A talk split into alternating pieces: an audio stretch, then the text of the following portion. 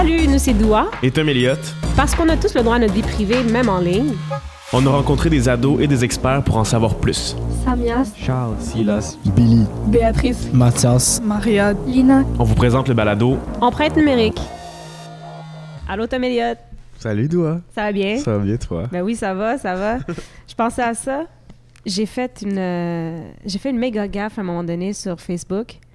Puis quand je parle d'une méga gaffe, c'est une, une gaffe qui dure 10 ans. Hmm. J'ai posté des vieilles photos. Tu sais, des photos là, que tu regrettes. Parce que je me disais dans le temps que tout le monde voulait les voir. Puis aujourd'hui, c'est vraiment pas le cas. C'est des regrets, hein? C'est des regrets. Chaque jour, on me rappelle que Cancun 2008, c'était pas tant une bonne idée. C'était pas glorieux. T'as-tu déjà fait de quoi de même, toi? Ah, mais moi, je sais pas s'il y en a qui connaissent Ask. Mais quand j'étais jeune, il y avait un truc Ask, qui? On se faisait poser des questions anonymes. Puis comme, je sais pas pour qui je me prenais, mais les gens me posaient des questions anonymement. Moi, je répondais à ça, pose ça, pose ça, pose ça. Puis là, tu sais, j'oublie que ce compte-là existe. Et là, fast forward, on est six ans plus tard et je retrouve ce compte. Que tu m'as montré, Ouais. qui est quand même un petit peu gênant. C'est ben pas petit peu là, genre c'est- super honteux là, genre je lis ça, je suis pas bien, je savais pas que ça existait encore mais tout est là. Ouais. Je détestais tout ça. Et vous, est-ce que vous- les, les autres, est-ce que vous en avez eu des. Vous avez laissé des petits trucs sur Internet il y a peut-être Euh, deux ans, trois ans? euh, Bah, moi, sur euh, mes anciens comptes euh, Facebook, Instagram, comme moi, je les ai jamais fermés. Puis des fois, on les retrouve en cherchant mon compte actuel. Là, t'en as créé des nouveaux? Ouais, c'est ça. Ok. peut-être- privés ces comptes-là? Publics Non.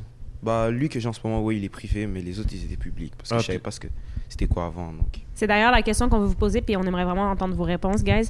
Est-ce que vous êtes plus compte privé ou compte public quand on parle de compte en ligne? Moi, je suis plus euh, compte privé parce que c'est justement, j'ai pas trop envie qu'il y ait des personnes que je connais pas qui voient des aspects de ma vie privée que j'aurais pas nécessairement envie de montrer à n'importe qui. D'accord. Hmm. Est-ce que tu poses quand même sur tes, tes comptes privés? Pas, pas tant que ça, mais Non. une fois de temps en temps, parfois, c'est quand je vois une photo que je trouve que c'est vraiment beau. Sinon, je fais beaucoup de dessins, fait que parfois, poster mes dessins que j'ai faits. Puis comment tu décides qui mettons a accès à ton compte? Parce que ça ça marche par demande là. Qui tu laisses euh, entrer dans, dans ta vie justement? Ben, les personnes avec qui soit je connais dans la vraie vie ou sinon j'ai déjà parlé dans d'autres sur d'autres sites puis je leur fais assez confiance pour voir ce genre de photos là. C'est parfait parce qu'aujourd'hui, by the way, c'est Madame Nelly Brière qui est spécialiste en réseaux sociaux qui va nous aider. Salut. Bonjour. Bonjour, madame, je me sens. Ouais, Ah, je- c'est juste par respect, je pense qu'on est. c'est correct. Est-ce que pour l'instant, ça, ça fait du sens ce qui se dit? oui, ben en fait, ce que je me rends compte en entendant les réponses, c'est que j'ai l'impression qu'on. C'est très privé ou public, mais en fait, on peut- il y a comme toute une possibilité de nuances, hein, dépendamment bien sûr de la plateforme. C'est pas avoir un compte public ou privé. On peut décider à chaque publication qui y a accès. Fait qu'on peut parfois se, se donner un petit plaisir, faire Hey, j'ai une nouvelle job vraiment cool, puis ça, je vais le dire publiquement. Mais après ça, tout le reste de tes publications, que tu- c'est ton chat, euh, ou je sais pas, on voit ta chambre ou quoi, tu peux les faire en mode privé, juste tes amis. Puis des fois, tu peux même avoir des petites gangs. Tu peux te faire des listes. Puis là, c'est juste tes amis proches qui voient certaines affaires pour pas que tu te retrouves justement à retrouver ton vieux compte d'enfant que tu avais laissé public à tout le monde. Que, bref, ça, ça se gère à la pièce des fois. Fait que ça peut euh, faciliter la prise de décision parce que c'est un peu intense de décider que tout ce que tu vas publier à partir de maintenant, c'est privé ou public, il me semble. Faut que tu gères tes paramètres parce que si tu n'as pas conscience puis que tu as mis ton compte public, ça a été beaucoup le cas pour Facebook, pour la génération des X euh, particulièrement et des baby boomers, là. Euh, et puis là, qui continuent à être en mode public, mais tu sais, ils n'ont pas beaucoup d'amis. Puis tu sais, quand tu es en mode public, puis il y a personne, je pas un journaliste qui va aller voir ton compte si t'es- t'es personne. OK? Fait tu peux ne pas t'en rendre compte. Jusqu'au jour où tu as une situation où tu peux être vu, où tu es cherché. Par exemple, tu cherches une job, ton, patron peut te trouver, ton futur patron.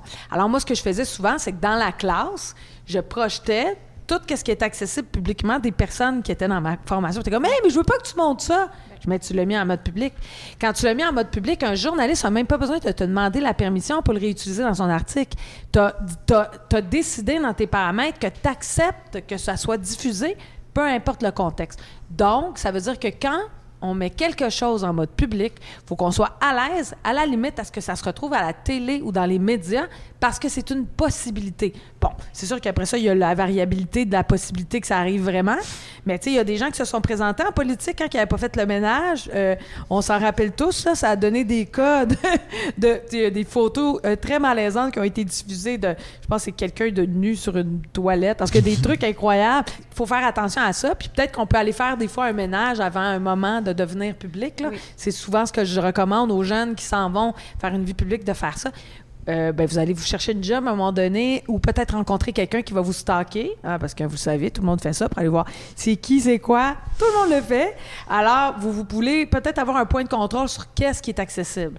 faut pas dire aux gens, soyez pas public. Soyez conscients de ce que ça implique, puis après ça, si t'es à l'aise avec ça, merveilleux, tu sais. Moi aussi, je suis très public. Ben, moi, je trouve que ça, fait privé, tu sais, c'est comme si, comme, dans la rue, tu marches, sais, puis il y a vraiment quelqu'un qui, a- qui a comme, tu sais, qui se cache le visage ou qui, qui vraiment, qui veut pas qu'on le voit. Tu sais, c'est vrai, c'est vraiment comme, euh, tu sais, vraiment te, te masquer à ce que les autres peuvent voir. Puis quand t'es public, t'es juste comme, comme libre. Fait que moi, je sais pas, genre, ceux qui sont privés, des fois, comme, je fais comme, bon, cette personne a des choses à cacher. Euh, moi, il est public, mais ben moi, c'est surtout à la base pour euh, pouvoir repartager des affaires. Que c'est plus compliqué de repartager quand tu es privé. Oui.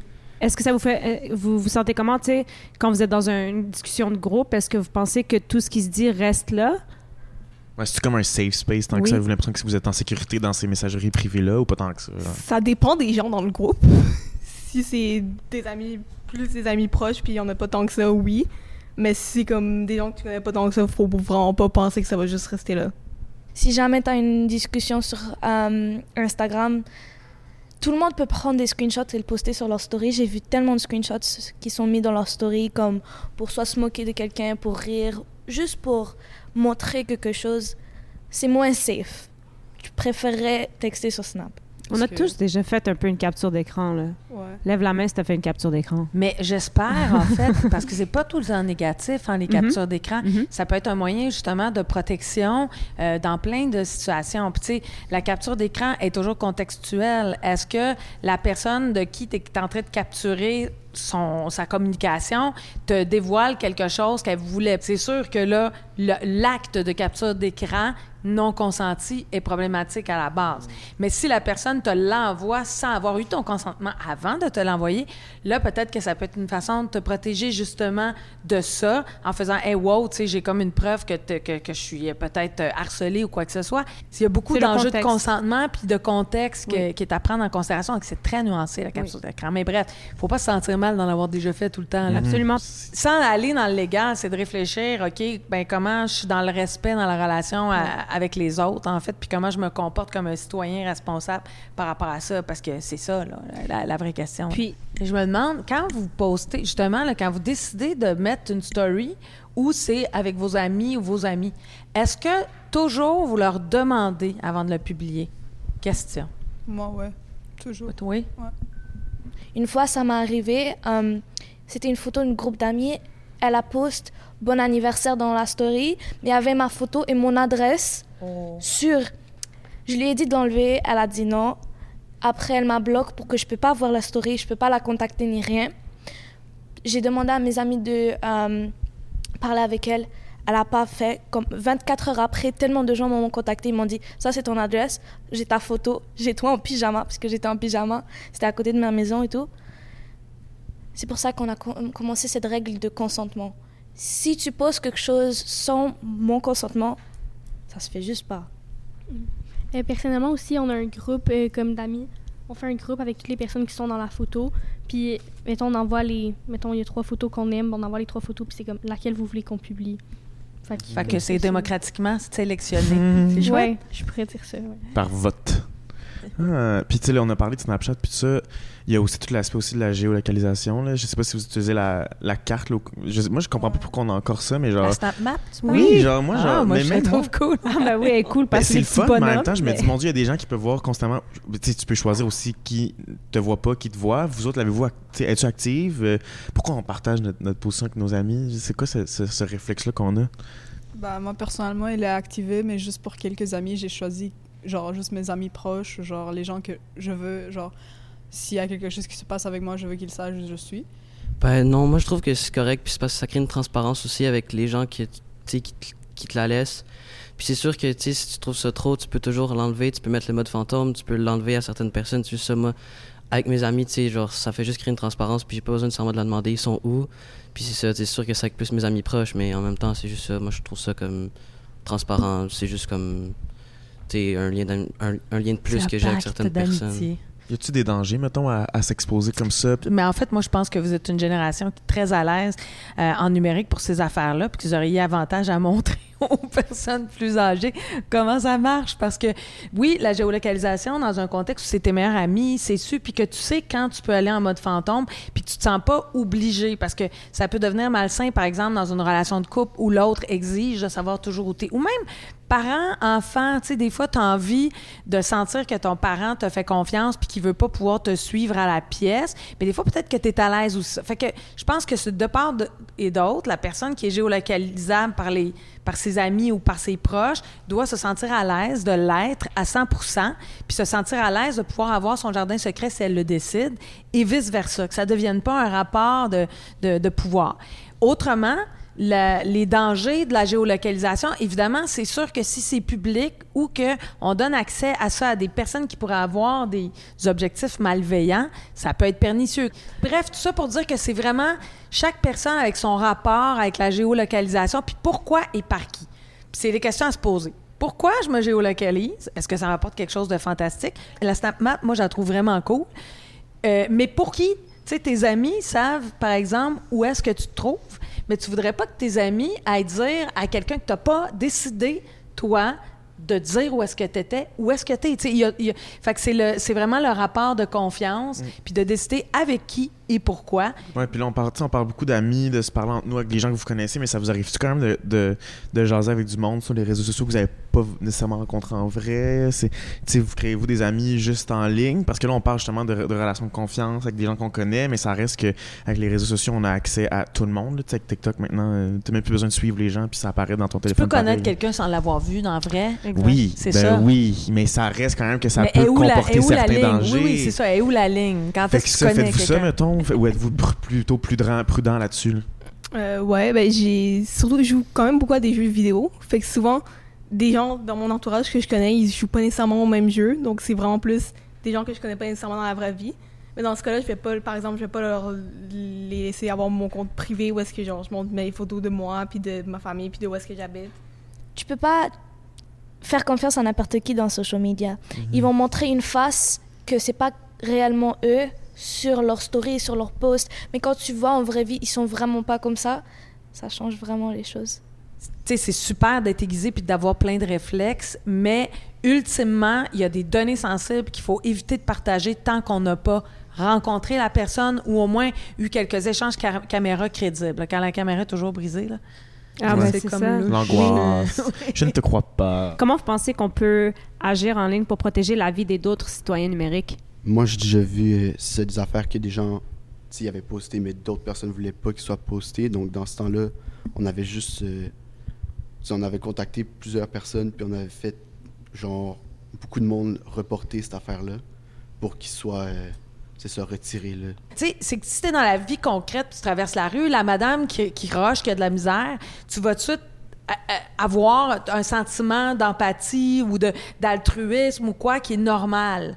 Tandis que le numérique, il y a comme un manque d'information qui fait, puis c'est documenté, là, qu'on ressent moins d'empathie facilement. Non seulement, tu sais, tu vois un compte, des fois, c'est même pas la photo de la personne, mais ça te dit rien, c'est tout petit. Même le nom, c'est pas contextualisé. Tu sais pas la personne à quel âge, qu'est-ce qu'elle vit, euh, est-ce qu'elle va bien, parce que t'as pas le non-verbal, t'as pas tout ce langage-là.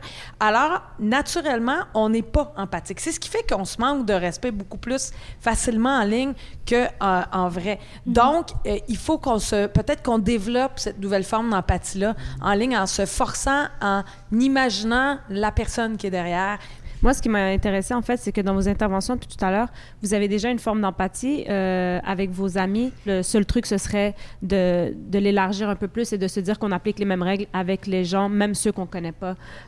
Fait que dans le fond, on laisse beaucoup de traces sur Internet. euh, On laisse des traces. Mais aussi, votre partage. qu'on en laisse tous, en fait. Ouais, tout le beaucoup. monde. oui. Fait que ça va être bizarre. À la limite, si on se dit, il faut pas que je laisse de traces parce que plus tard, on va pouvoir les trouver. Si tu as zéro trace, on va te trouver bizarre peut-être d'avoir laissé aucune trace parce que tout le monde a laissé des traces. Il faut être conscient que quand même, tout ça reste et on peut refaire un petit ménage de temps en temps. Moi, je recommande de faire OK, de quoi j'ai l'air si- de vous auto-stocker, puis de faire Hey, là, là, je suis encore à l'aise avec ce qu'on trouve sur moi, puis de changer ça, parce que vous pouvez aller enlever ce qui est plus bon ou le remettre en mode privé si vous voulez le garder pour votre journal à vous, puis le remettre après. Ça peut, être un, aller-retour, euh, parce qu'on on faut se donner le droit de changer d'idée, de changer notre identité, parce que c'est votre identité, euh, les traces que vous laissez en ligne, c'est ce qui vous, va vous représenter, euh, puis ça se nourrit de plus en plus à travers le temps.